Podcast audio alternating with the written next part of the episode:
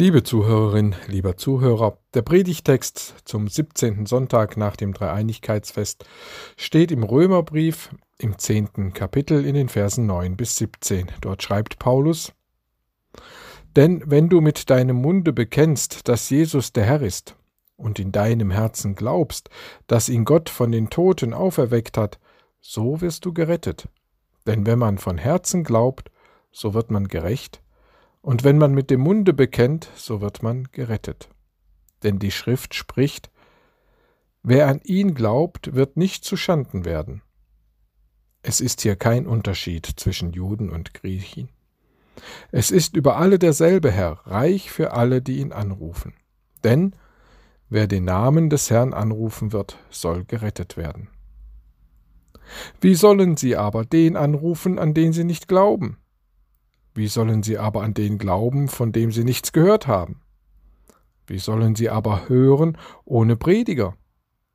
Wie sollen sie aber predigen, wenn sie nicht gesandt werden? Wie denn geschrieben steht, wie lieblich sind die Füße der Freudenboten, die das Gute verkündigen. Aber nicht alle sind dem Evangelium gehorsam. Denn Jesaja spricht: Herr, wer glaubt unserem Predigen? So kommt der Glaube aus der Predigt, das Predigen aber durch das Wort Christi. Das Wort Christi stößt etwas an, setzt etwas in Gang, löst etwas aus. Und zwar etwas Gutes. Es schickt die Freudenboten in diese Welt, aber wo finden, wo hören wir das Wort Christi? Wo ist Christus selbst zu hören? Und warum gehört dieses Hören in die Kette einer lebensrettenden Maßnahme Gottes?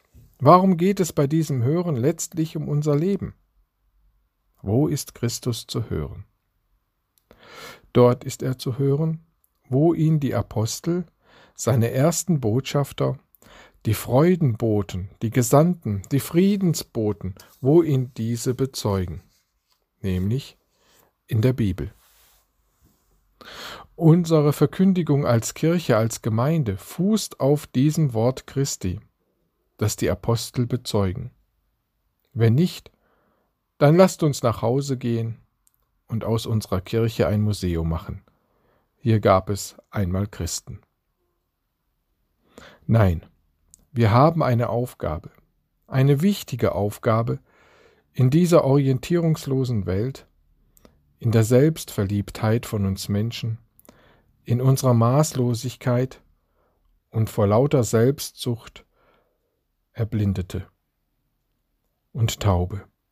Wir haben hier die Aufgabe, das Wort Christi laut werden zu lassen. Das Wort Christi, wie es die Apostel bezeugen. Sinn und das Recht unseres Christseins liegt darin, laut werden zu lassen, dass Jesus Christus Gottes Sohn ist, dass das ewige Leben nie und nimmer an ihm vorbeiführt, sondern in ihm gründet, uns zugesprochen wird von ihm. Rettung nennt die Bibel das. Rettung von der Verlorenheit der alten Erde mit allem, was hier Leben erdrückt, erniedrigt, vernichtet. Rettung in ein Leben hinein mit Gott.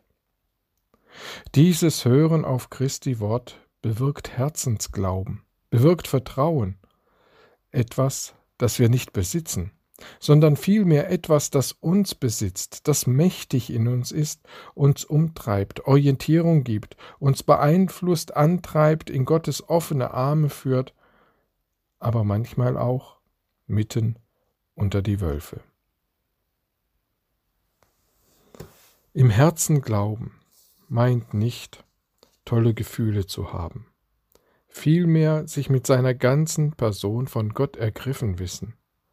All dein Denken, Dichten, Trachten, Tun, Lassen, Entscheiden, das meint es, dass da Gott eine Rolle spielt. Herzensglauben ist kein Zubrot. Herzensglauben ist alles. Ein solcher Glaube macht aus deinem Herzen gewiss keine Mördergrube. Denn wovon das Herz voll ist, von dem geht der Mund über.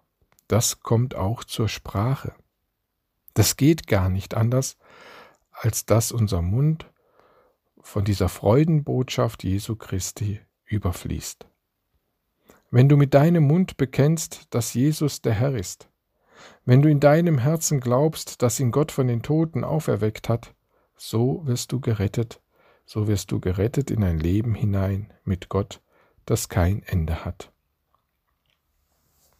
Bibel lesen, predigen, hören, glauben, bekennen. An einem Ort geschieht dies, dies ganz besonders und ganz gewiss, nämlich im Gottesdienst. Aber schon Paulus klagt. Nicht alle sind dem Evangelium gehorsam und hören Christi Wort.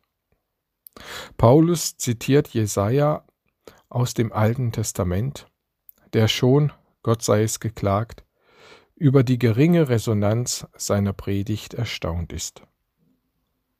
Das zieht sich wohl durch die Jahrhunderte und Jahrtausende. John Wesley, der Begründer der Methodistenkirche aus England, er lebte im 18. Jahrhundert, meint dazu, Häufig wirst du nur wenig Frucht von all deinen Mühen sehen. Überlass das Gott. Der Erfolg ist sein, doch die Arbeit ist dein. Dabei will ich es für heute belassen. Wenn du mit deinem Munde bekennst, dass Jesus der Herr ist, und in deinem Herzen glaubst, dass ihn Gott von den Toten auferweckt hat, so wirst du gerettet. Denn wenn man von Herzen glaubt, so wird man gerecht, und wenn man mit dem Munde bekennt, so wird man gerechtet, gerettet. Denn die Schrift spricht, wer an ihn glaubt, wird nicht zuschanden werden.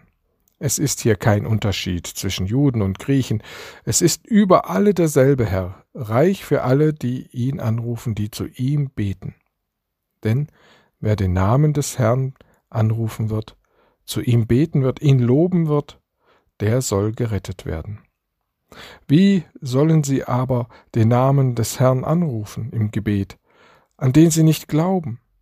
Wie sollen sie aber an den glauben, von dem sie nichts gehört haben? Wie sollen sie aber hören ohne Prediger?